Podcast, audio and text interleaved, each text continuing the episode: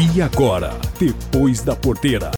Recentemente, o Ministério da Agricultura, Pecuária e Abastecimento divulgou números atualizados sobre o agronegócio. De acordo com a pasta, o setor é responsável por 21% do produto interno bruto, PIB, que é a soma de todos os bens e serviços produzidos no país, e 20% dos empregos do Brasil. Para se ter uma ideia, nós exportamos para mais de 200 países do mundo e um bilhão e meio de pessoas têm algum alimento no seu prato que vem da agropecuária. Além disso, somos o terceiro maior exportador mundial de produtos agrícolas e o principal produtor e exportador de produtos como café, o açúcar, suco de laranja, carnes e soja em grãos. Já as expectativas a longo prazo são relativamente boas. Na próxima década, por exemplo, a produção de grãos do Brasil deverá aumentar 27%, a da carne bovina 16%, a da carne suína 27% e a carne de frango crescerá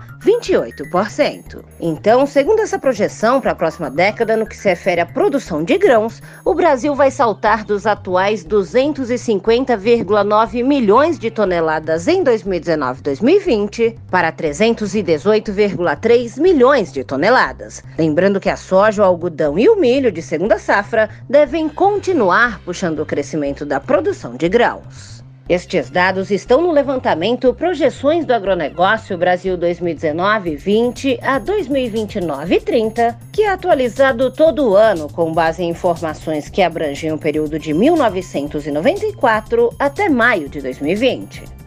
Este estudo foi feito pela Secretaria de Política Agrícola do Ministério da Agricultura, Pecuária e Abastecimento, pelo Departamento de Estatística da Universidade de Brasília e pela Secretaria de Inteligência e Relações Estratégicas da Empresa Brasileira de Pesquisa Agropecuária, a Embrapa.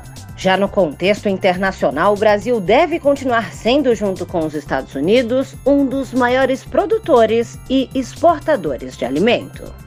De Brasília, Cíntia Moreira, especialmente para o Depois da Porteira. Esse foi o Depois da Porteira. O agronegócio em destaque.